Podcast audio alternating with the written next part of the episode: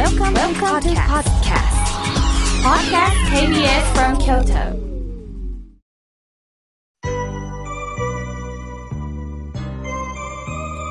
さあ、ここからはたくさんのメッセージをいただきましたので、順に紹介をさせていただきます。まず、はじめに、久しさん、豊中市よりありがとうございます。妙慶さん、先月の3月17日は、私、誕生日でした。あ、そうですか。おめでとうございます。さて、この4月はお釈迦様の誕生日ですよね。そうなんです。4月8日、まもなくお誕生日です。甘茶をかけますよね。どんな意味があるんですか？とのことです。あ、ありがとうございます。そうですよね。なんでお酒じゃなくって、なんで麦茶じゃなくって甘茶なのか。ほんとそう思いますよね。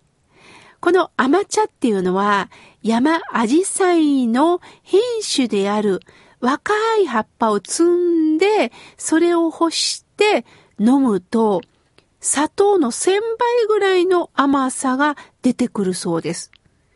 昔は甘いものが貴重だったんです。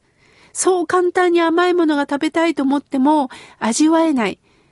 だったらこの山アジサイのこの時期に若い芽を摘んで、それをお茶にしていただくと甘い。それを感じてほしいということと、昔からこの甘茶っていうのは漢方薬でも使われてたそうなんですね。そして上に立つものが政治を行って、平和がいずれか訪れると甘いつゆが降りてくるという言い伝えもあったんですって。ですから、漢方薬の代わりになるこの甘茶を飲みながら、甘いつゆをいただきましょう。政治家の皆さん、よろしくお願いしますという意味も込められてたんですね。その政治家も、僧侶にも期待を寄せられた。そして、どうか僧侶の仕事を一生懸命なさってください。そして、甘いつゆをいただきますよという皆さんのお気持ちも込められてたんですね。ですから、私、河村明慶も僧侶として、これからも自分なりに責任持って皆さんにお伝えをしなければいけないなと思います。お釈迦様のお誕生日、ぜひ皆さんお祝いしてくださいね。久しさん、ありがとうございました。さあ、続いての方です。ライドン石川さんよりいただきました。ありがとうございます。妙慶さん、おはようございます。私は高校卒業し、父親の大工の仕事を継ぎ、19歳で、えー職に悩み、そして20歳で仕事場で事故を起こし、入院しました。その後、いろんな仕事をし、運命には逆らえなかったんですが、今は穏やかに暮らしていますとのことです。いろんな経験なさったんですね。早くに怪我を負い入院し、ああ、これが私の人生かと、本当に辛く悲しい思いもなさったんですね。でも、その経験があるから今は穏やかに暮らせた。これが何よりです。穏やかに暮らせる。本当に人間らしい生き方ではないでしょうか。ライドン、石川さん、ありがとうございます。さあ、続いての方です。いくこさん、ありがとうございます。毎回心に留めた最後の妙慶さんのお言葉、書き留めております。自分の悩みがズバリという時には嬉しく思います。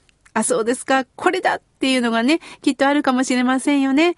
言葉っていうのは言葉で救われます。また逆に言葉で落ち込むこともあります。でも言葉っていうのは一つ一つ深いんですよね。これからもね、あの、妙家の一言お伝えできたらなと思っております。続いての方です。ハリボンさん、30歳です。先日、心のクリニックに行くと、ドクターから KBS の河村明慶さんの番組聞いたら、僕も聞いて心が落ち着いてるんだっておっしゃいました。早速聞くと、声を聞いただけで懐かしいです。ほっとします。不思議でした。すっかりファンになりましたとのことです。そうですか。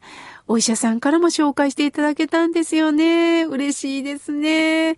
私はね、あの、医師ではないので治療はできませんが、でも、ほっとすることによって体が緩むことによって、なんだかこう、病気が緩和されていくとね、いいですよね。ありがとうございます。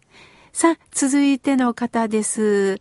えー、えつこさん、ありがとうございます。みおけいさんのお話を聞き、心がけたいこと、たくさんあります。ありがとうございます。とのことです。こちらこそ、ありがとうございます。さあ、続いての方です。メールをいただきました。愛知県より、米太郎さん。みおけいさん、幸せな気持ちにさせていただいた話を思い出したので、ご披露させていただきます。何年か前のゴールデンウィークに、郊外の田舎道を車で走っていった時に、信号のない横断歩道を渡ろうとしていると、おじさんと4歳、2歳ぐらいの3人が黄色い旗を持って立っていました。私はドライバーとしての義務、止まりました。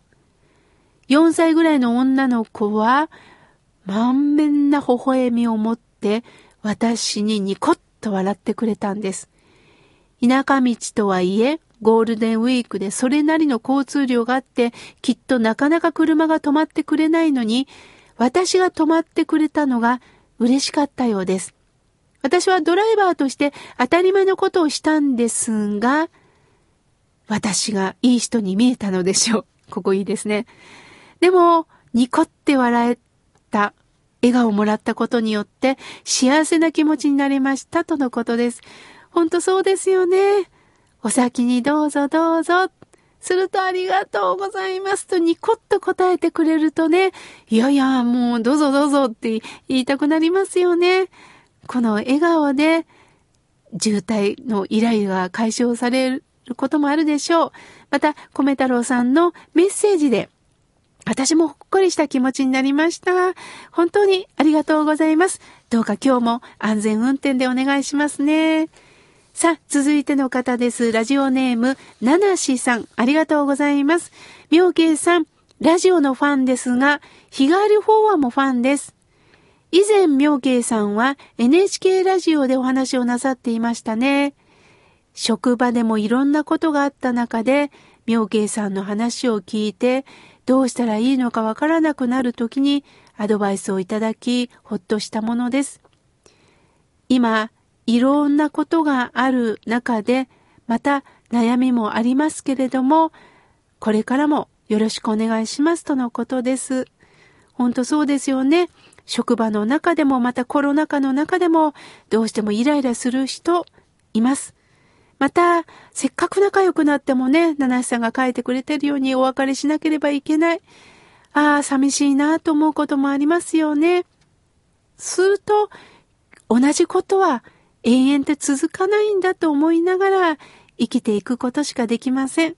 嬉しいことがあっても、もしかしたらまた明日はちょっと辛いことがあるかもしれない。その繰り返しの中で人間は生きているんですね。七瀬さん、ありがとうございます。さあ、続いての方です。ひろちゃんさん、ありがとうございます。初めてこの番組にメールをします。妙慶さんの温かいお話を聞くだけで、もやもやな空気が吹き飛んでいきます。これからも温かいお話聞かせてください。とのことです。高賀市より、ひろちゃんさん、ありがとうございます。もうそう言っていただいて本当に嬉しいです。さあ、続いての方です。みどちゃんさん、ありがとうございます。神戸総合運動公園に行ってきました。菜の花が満開で子供らがそばの遊具で遊び回ってる姿を見て心が笑顔になりましたとのことです。みどちゃんさん30歳ありがとうございます。ほんとそうですよね。自然は本当に植物、お花を届けてくれます。そしてあどけない子供の姿を見ながら、ああ、こんな純粋な姿、いいなぁと、ほっこり来ることってありますよね。私も子供がね、おどけてる姿見て、かわいいなぁと思いながらね、見ております。みどちゃんさん、共有しました。ありがとうございます。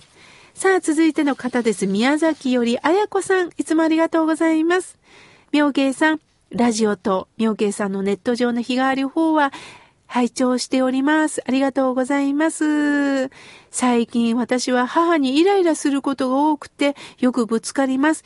気をつけたいのですが、なかなかうまくいきません。ほんとそうなんですよね。特に親子はね、もうまともにぶつかりますからね。でも、大切なのは、後で考え直すということ。後でああ、今日こんなことしちゃったなぁと振り返る心が大切なんですよ。あやこさん、ぼちぼちでいきましょう。さあ、続いての方です。えー、みちおさん、ありがとうございます。雨が降ってる中、私はお参りに行きました。なぜなら主人の月参りなんです。コロナも収束しませんね。妙慶さんも気をつけてください。とのことです。そうですか、雨の中お参りに行かれたんですね。雨は雨で、恵みの雨にもなりますよね。